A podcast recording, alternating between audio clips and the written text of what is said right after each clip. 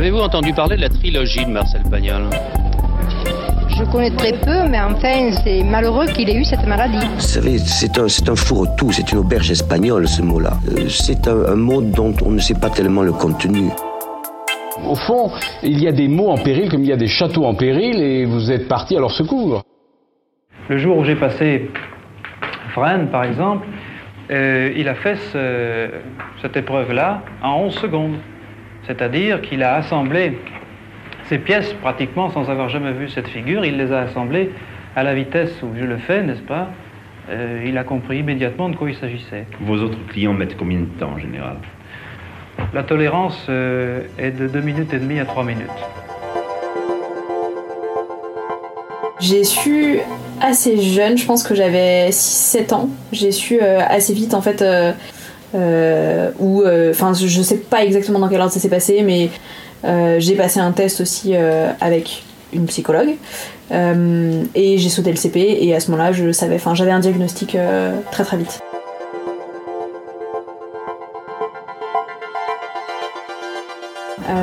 Donc, mais oui, c'était un test très classique avec une psychologue qui était assez zinzin en fait, il se trouve, mais bon, en tout cas, elle m'a diagnostiqué. Euh, c'est un running gag avec euh, ma mère et moi de si ça se trouve, en fait, elle est tellement zinzin que euh, pas du tout. Et juste, ça fait tellement d'années qu'on me dit ça que je me suis persuadée que euh, j'étais précoce et donc du coup, j'ai bien réussi à l'école quoi. Est-ce que c'était un bon élève, Marcel C'était un très bon élève, oui. Le, le seul point que je lui reprochais, c'est qu'il tâchait trop ses cahiers. Ah bon, il Et puis qu'il n'écrivait pas bien comme il faut. Mais autrement, il est très intelligent, grammaire, et puis mathématiques et tout. Et tout. Il était premier Et tout le alors temps, il était- Il était, oui, quelquefois premier, pas toujours, mais enfin quelquefois, oui. Et puis, qu'est-ce que je veux dire? On sentait qu'il faisait son travail d'intelligence sans trop se, se bousculer. Moi j'avais 7 ans donc je m'en foutais. j'avais 7 ans, je savais pas ce que ça voulait dire, j'avais passé un test, j'avais réussi, j'étais contente euh, parce que, parce que j'ai toujours été un peu bonne élève et que du coup euh, j'étais, j'étais contente de réussir mon test. Euh, mais je savais pas trop ce que ça voulait dire et puis effectivement on nous a pas trop expliqué. Mes parents ils en ont jamais fait des caisses euh, de, de leur côté. Enfin je pense que ma mère elle était fière de moi mais elle, elle l'a pas insisté là-dessus non plus. Euh, et c'était juste euh, une clé de compréhension qui disait que oui, effectivement, j'allais m'ennuyer au CP, donc il fallait que je saute le CP.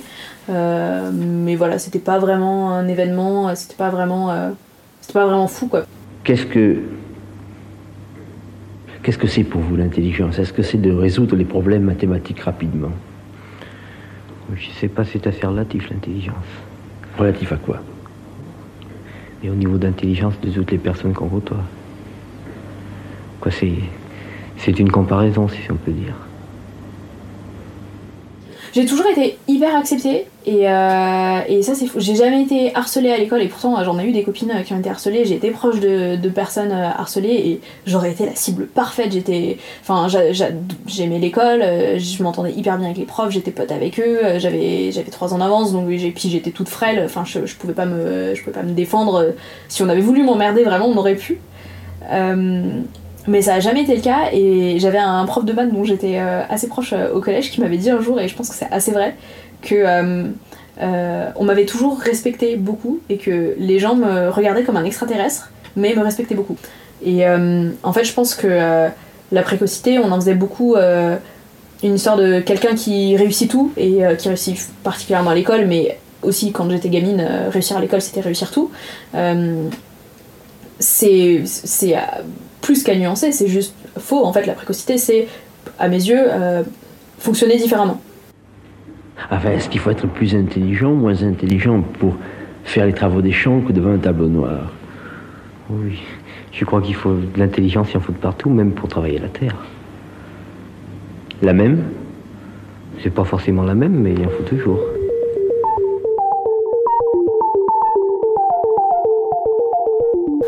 Euh, après, j'ai appris, euh, j'ai appris ce truc de la pensée en arborescence, euh, qui m'a beaucoup aidé pendant une période où je pensais beaucoup et beaucoup trop et où c'était insupportable. Et j'avais ce truc de qui est assez fréquent quand on décrit les personnes précoces. Et en fait, bah, je ruminais sur un truc et ça ne s'arrêtait jamais. Il n'y avait pas moyen de, de couper la branche parce que ça continuait à pousser, à pousser, à pousser, à partir dans tous les sens.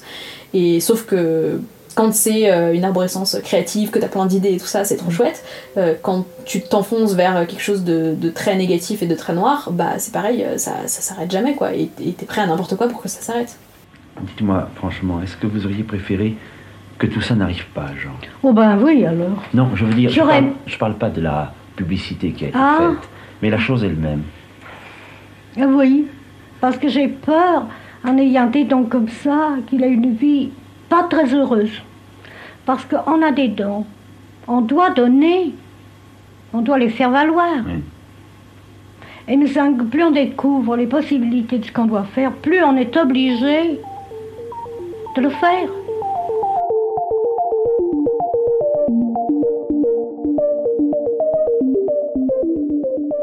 Après, sur la suite de mes études, euh, ça s'est mélangé avec autre chose parce que j'ai été euh, hospitalisée euh, en deuxième année de licence euh, en psychiatrie pendant assez longtemps. J'ai fait 5 mois en tout sur toute la période de l'année et en fait, bah, t'as beau être précoce quand t'apprends pas, enfin, t'as pas la science infuse quoi. Et donc, du coup, en fait, j'ai redoublé une année ce que j'ai vécu vraiment comme un échec parce que je pense que quand t'as justement 3 ans d'écart avec un groupe, euh, même si toi tu veux pas forcément te construire comme ça, euh, on, te le, on te le renvoie tout le temps en fait. Enfin, moi j'avais des, des profs aussi avec qui, bah, comme je te disais, j'étais beaucoup en lien. Euh, et donc je sentais qu'ils me, valori- me valorisaient beaucoup par rapport, euh, par rapport à ça, parce que c'était aussi un peu exceptionnel, parce que les gens réagissaient de ouf quand je leur disais que j'avais sauté trois classes. Euh, donc du coup, enfin, ouais, ça m'a fait bizarre de, euh, de me dire ok, j'ai redoublé, donc j'ai sauté trois classes, mais j'ai redoublé. Du coup, est-ce que ça annule? Du coup, est-ce que j'ai sauté deux classes? Bah non, parce que j'ai vraiment sauté trois classes. Mais enfin voilà.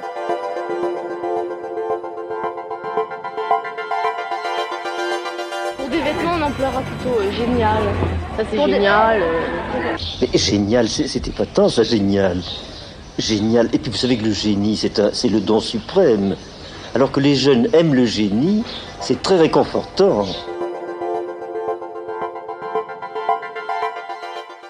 Et notre angoisse, d'être à la hauteur de ce qu'on pense pouvoir être. Et donc, du coup, tout le monde nous dit qu'on peut être génial. Et donc, c'est génial comme horizon, mais c'est épuisant parce qu'effectivement, on n'est jamais à la hauteur de ce qu'on est. Le potentiel est toujours plus fort que toi, on s'amuse à dire, nous, avec Charles. Donc, tu es tout le temps déprimé parce qu'on te va, finalement, tu vas passer ta vie, euh, au lieu que ce soit les professeurs qui te le disent, peut mieux faire, c'est toi-même qui vas te dire toute ta vie, peut mieux faire. Et, euh, donc, du coup, euh, c'est déprimant. Enfin, c'est ce qui fait qu'il y a beaucoup de burn-out. Et euh, parce que c'est une maladie de. C'est pas moi qui le dis, hein, c'est Pascal Chabot. euh, dans Global Burnout, c'est une c'est pas une maladie de travail, c'est une maladie civilisationnelle. Et, euh, on aimerait être nous-mêmes des, des, des- des su- des surdoués ou des fous ou ignorés qui ont- sont capables de fulgurance à n'importe quel instant et qu'on ne les a pas exploités. Et donc, du coup, ça a beaucoup de succès, les choses. Libérer la créativité qui est en vous, soyez unique. Et voilà, et on est tous uniques, à- on est tous pareils à vouloir être uniques. Est-ce que vous employez des expressions à rallonge comme c'est super extra, c'est super dingue Super Dingue. Pour quelque chose de tout à fait fou. Oui. Ah oui, alors là, super est très bon. La formation avec le mot latin super est excellente. Et alors, dingue, moi, c'est un mot que j'aime beaucoup. Vous savez, autrefois, on disait siphonner ou cingler. Maintenant, on dit dingue. Et dingue, euh, il y a un petit peu de ding, vous savez, comme si on frappait sur quelque chose qui est un peu fêlé. Comme on est tous à s'exprimer sur les réseaux sociaux, chacun peut avoir sa, son audience et sa tribune d'expression.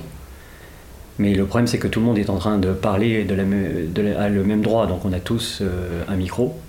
Et du coup, pour se faire entendre, euh, ben, il faut parler plus fort que le voisin.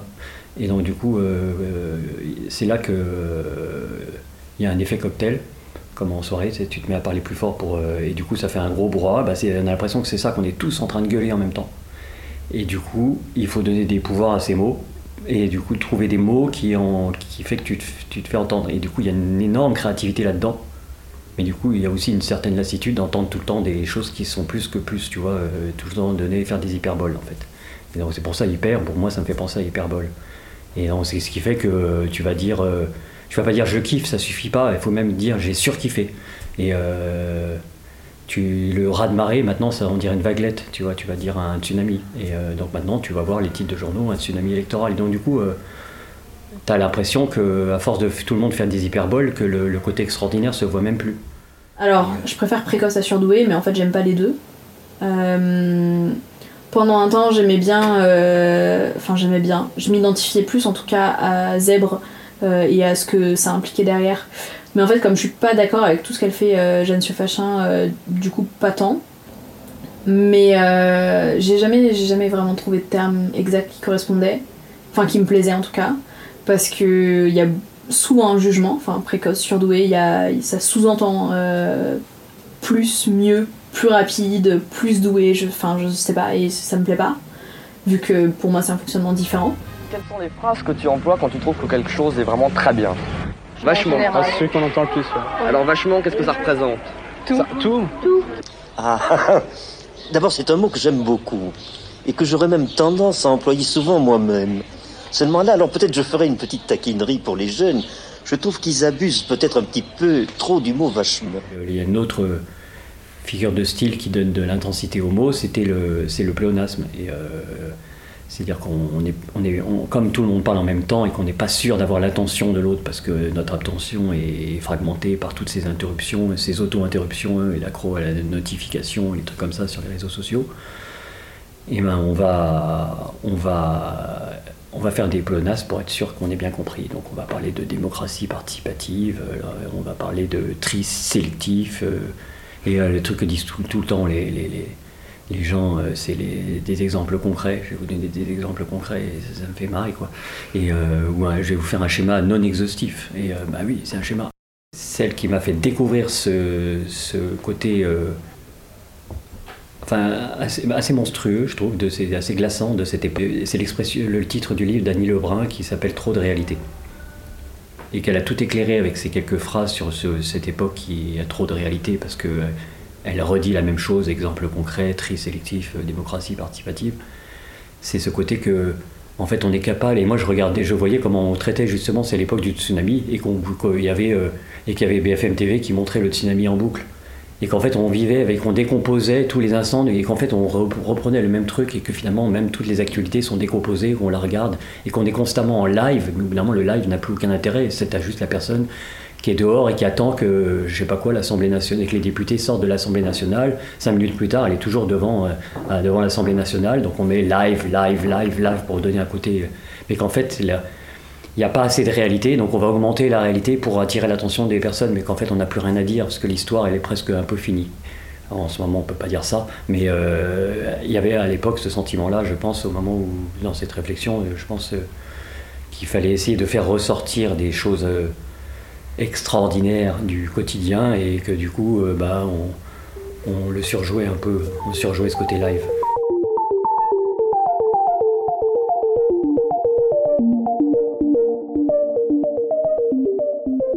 En plus, euh, moi j'ai un entourage qui est très féminin, il y a beaucoup de syndrome Ouais. de l'imposteur, euh, de gens qui. euh, on a aussi euh, beaucoup peur, et ça c'est. Bah, en fait, les termes surdoué et précoce font du mal euh, à ça, enfin à ce niveau-là. Euh, on a aussi euh, l'impression que euh, si on passe le test et qu'on n'est pas précoce, on a échoué au test. Ah bah oui. Et donc du coup, il y a plein de gens autour de moi, euh, enfin plein de gens, il y a plusieurs personnes autour de moi à qui je dirais bien, vas-y, passe-le, enfin, passe-le le test et comme ça, tu sais. Et en fait, qui préfèrent rester dans l'incertitude Ouais. que prendre le risque d'échouer. En fait, enfin quoi qu'il arrive, c'est une réussite de d'apprendre à mieux se connaître et de comprendre comment on fonctionne et de pouvoir peut-être se comparer à d'autres groupes de personnes qui fonctionnent pareil.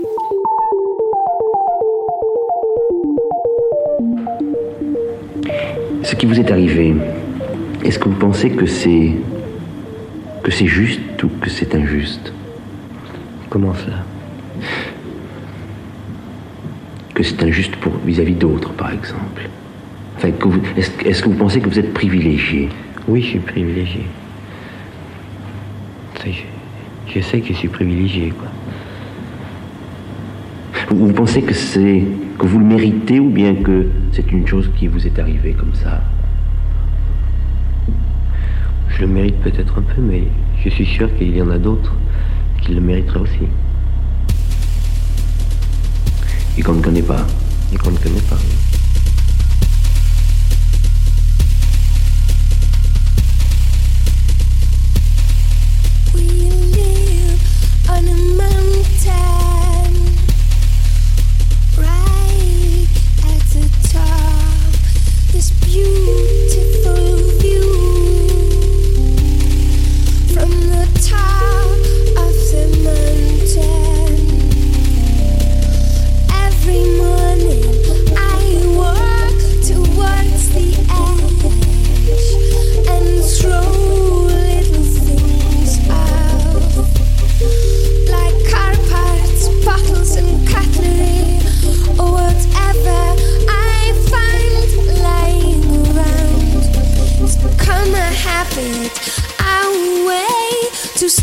The day.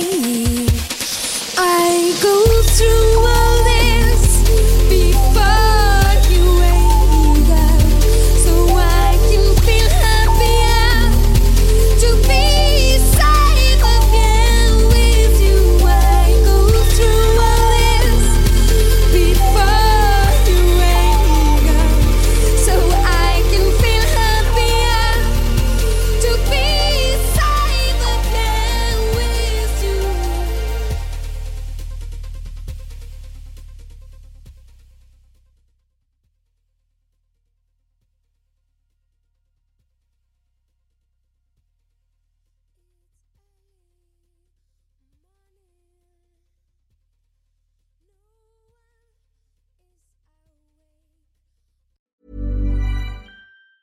Planning for your next trip? Elevate your travel style with Quince. Quince has all the jet setting essentials you'll want for your next getaway, like European linen, premium luggage options, buttery soft Italian leather bags, and so much more. And it's all priced at 50 to 80% less than similar brands. Plus, Quince only works with factories that use safe and ethical manufacturing practices. Pack your bags with high-quality essentials you'll be wearing for vacations to come with Quince. Go to quince.com slash trip for free shipping and 365-day returns.